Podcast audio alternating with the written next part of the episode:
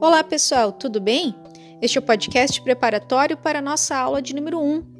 Então, sejam bem-vindos à nossa unidade curricular Processos Investigativos na Educação 2 que alegria ver vários rostos conhecidos, em que já tive a oportunidade de trabalhar com vários de vocês no início do curso e agora arrumando então para a reta final, em que com certeza vamos poder fazer muitas trocas e fazer um semestre bastante produtivo.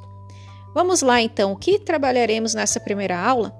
Como vocês já sabem, na nossa primeira aula é sempre o dia de conhecermos o nosso plano de ensino.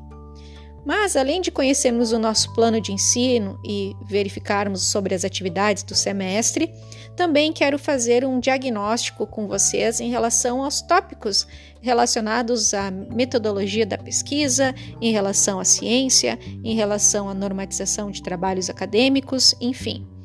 Vamos trabalhar um pouquinho sobre as experiências pessoais de cada um até aqui, para que eu possa construir então o nosso semestre da maneira mais, mais proveitosa possível, ok?